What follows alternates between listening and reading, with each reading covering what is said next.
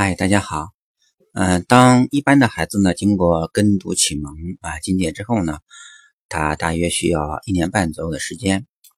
这个时候呢，如果再配上平时我们做的这些啊杂七杂八的啊读绘本呀、看动画片呀、啊听有声书啊啊这些啊沉浸式的环境的这种熏陶呢，啊大部分孩子呢应该可以正常进入到沉默期的后期。这时候孩子的一般表现应该是他的口音呢比较纯正啊，语感呢进一步增强啊，可以跟读啊比较长的句子。这个时候，如果家长要确定啊要停止呃系统的进行跟读，那么就可以进入相对轻松的这种自由的复述阶段。那当然，这个阶段呢啊，我们可以根据孩子的情况啊，你的抗压能力啊。你的总体表现啊，可以紧一点啊，或者松一点。我个人认为呢，都没有太大的关系。嗯，这里面我们所说的这种自由的复述，呃，实际上我认为是建立在沉浸式的啊大量的看啊和听的基础之上的啊。这个时候呢，孩子可以根据自己的兴趣啊，他是自愿的啊输出的这样的一种状态。大家注意呢。这种复述呢，它依然不是真正的说啊，但是呢，也不等同于之前的跟读。跟读呢，它是对音频信号的这种短期的记忆啊，这种快速的啊原样的输出；而复述呢，它是对音频信号的啊中长期记忆的啊这种有删节的啊有选择的。啊，可以说是一种变形的输出。嗯，从这个角度来讲呢，这个时期的英语的材料呢，我建议从两个角度来给孩子准备。嗯，一个角度呢是随机的，也就是说，啊，凡是与英语相关的啊，孩子感兴趣的，那么都可以引入。啊，比如家长可以陪孩子去看那些刚上映的这种英文版的电影。啊，这里面包括呃适合孩子看的动画片，啊，还包括所谓的欧美大片，啊，比如说最近上映的这种《敦刻尔克》啊，或者《蜘蛛侠》。当然了，这类电影我们去看的时候，当然一定要看英文版。嗯，我对 Diego 印象很深的一次啊，看电影是那一次去陪他看那个电影啊，《Big Hero Six》。那就是超能陆战队啊，里面不是有一个萌萌的啊机器人大白吗？孩子看得很开心。当时呃从电影院一出来啊，一路上啊他就兴致勃勃的啊和我聊啊电影当中的这些情节。那么开始的时候还用中文说啊，后来到了高兴的时候呢啊就开始大段大段的这种引用啊电影当中的对白。我我当时其实感觉是很非常的惊讶，因为他就看了一遍，嗯，我和他一起看了一遍，我我可能什么也没记住，但他呢竟然能够记得住这么多啊这么长的句子，关键呢他还能脱口而出，我当时只能认为啊这是语感啊在起作用，呃或者说是上下文的这种语境在起作用。嗯，这一点我理解啊。我本身不会弹琴，但是我感觉就是，我看到那些嗯弹琴的人，嗯那么长的谱子啊，经过几次或者是十几次的这种练习，他就他就从头到尾没有错误的给背下来了。当然，我认为是背，他其实可能不不完全是背，那么更多的是一种节奏感呐，啊，这种我我理解为可能是一种乐感，对吧？那么来协助他啊，在大脑当中很轻松的啊，就弹出了这么长的曲子。呃，这个时候的英语材料呢，还需要从另外一个角度来准备啊。我们平常所谓的啊，教者由心啊，学者无意，就是我们教的时候，我们啊可能精心准备了很多东西，但是学的时候呢，我可能是无意识的啊，就学到了这些东西。当然，这里面我们说家长，我们强调也不是教啊，但是呢，我们在准备这些英语材料方面，我们还是要有所想法啊，要有一种布局的思想啊，就像下围棋一样啊，就是我这里面下了几个子儿，你感觉呢？前期看呢，可能感觉是啊随机的、无意识的这个下，看不出来有什么用。那么当然到了后期呢，可能就说，当我连起来的时候，你发现啊，我在布一个局。嗯，那么家长怎么来嗯布局呢？啊，这里面我先说一件 Diego 他嗯刚到美国的时候的一件事情。当时我们刚到那边呢，啊还在倒时差，然后晚上就很难入睡嘛。那有一天晚上，我和嗯 Diego 呢躺在这种黑暗当中，是吧？嗯，大眼瞪小眼也嗯去不着啊，就开始闲聊。那么聊着聊着呢，就聊到了他正在听的叫一本有声书，叫 Percy Jackson's Greek 呃 Gods，就是伯西·杰克逊的呃希腊诸神。那么 Diego 来了兴致啊，他就让我问啊，你随便问，随便点。你想问任何神，你你就可以问我来给你说。那么当时我就啊绞着脑汁的啊我问了一些自己也能够记得到的一些什么神啊，比如说什么宙斯啊、波塞冬啊、雅典娜啦、阿波罗呀、德米特啦，那么甚至还包括一些什么丘比特啦、大力神啊、美杜莎呀、潘多拉呀啊。那么后来问到就就没得问了，就。我不记得了，我就问他们的武器啊有什么区别啊？他们的本领有什么区别之类的。那么第二个他就用中文啊，开始的时候中文的跟我聊，跟我说，跟我讲。后来觉得中文说的嗯别扭啊，嗯，因为他自己还在翻译嘛，他有没有看过中文版的这个版本？那么有的时候就不知道怎么翻译合适。那么后来他就干脆用英语啊就。呱啦呱啦就的就就飙起来了，是吧？那反正我听的是稀里糊涂的。他意识到了这一点，因为可能感觉我有的时候反应不够灵敏，他就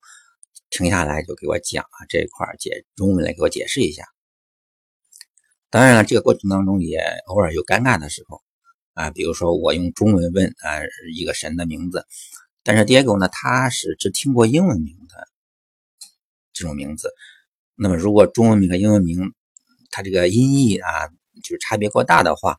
他也不知道我问的是哪一个，我也不知道这个神的英文名该怎么说。当然，晚上嘛，晚上一两点的时候，可能都也闭着眼睛，也懒得起来查字典，那么就只好来，再换一个神来考他，来问他。那么这时候呢，迭戈看似这种滔滔不绝的这种标英文，他也不是说。因为呢，他更多的是复述而已啊，只不过是他对这个有声书听了好多遍，那么他其中有些情节呢，他呃浮现出来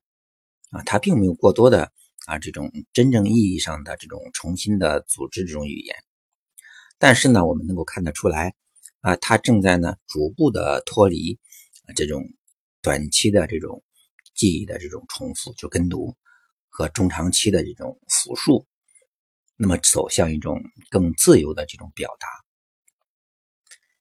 那么这个时候呢，可能有些朋友可能想知道啊，Percy Jackson 啊，《Green God》这本书，嗯，这本书呢是啊叫做 Lake，嗯嗯，莱尔顿写的一本有关希腊神话的小说。那么我为什么要选这个希腊神话方面的材料给他听呢？啊？当然，听之前呢，我还是做了个导入，对吧？先给他找了这些呃材料的这个啊电影改编的电影，然后先看看完之后呢，再导入有声书的。关于这块呢，我后面我们有机会还会详细的讨论如何做导入的啊，在导入的时候应该注意哪些问题。嗯，现在回到这个问题，就说我为什么选呃希腊神话方面的材料给他听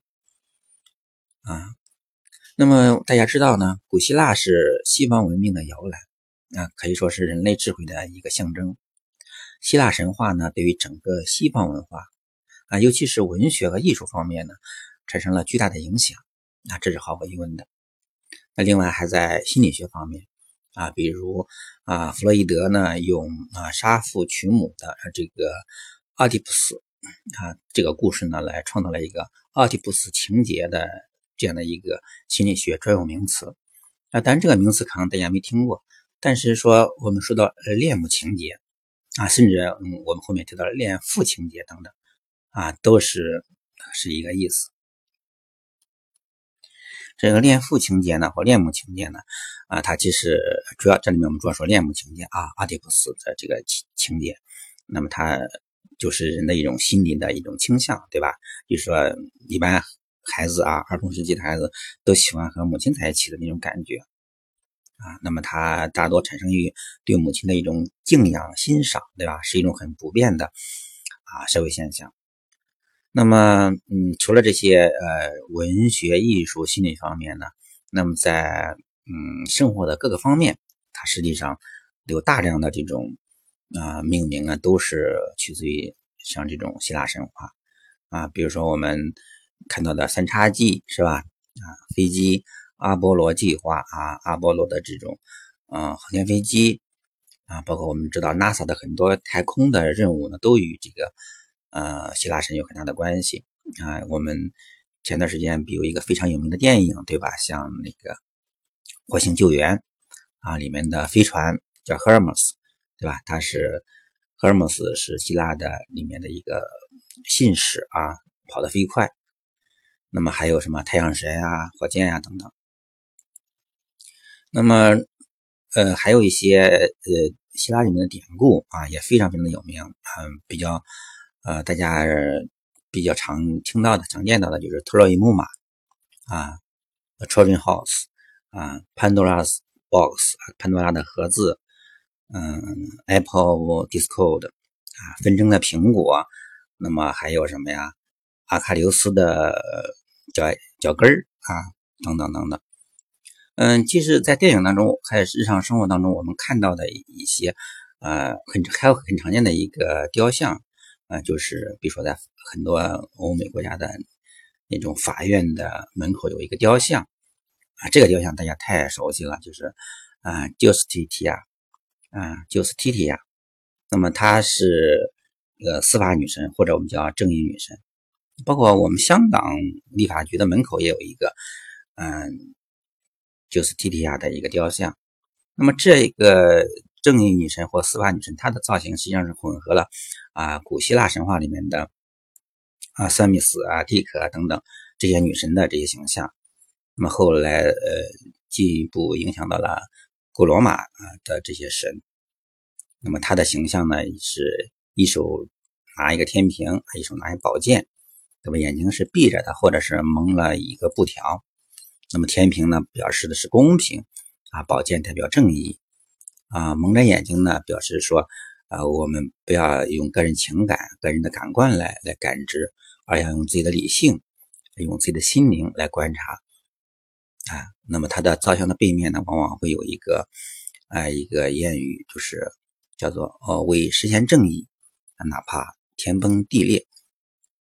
啊，这些东西啊，很常见，很常见，都是出自于古希腊的神话。那么希腊神话的材料很多，那么我为什么单单选了这本书呢？因为这本书有趣啊！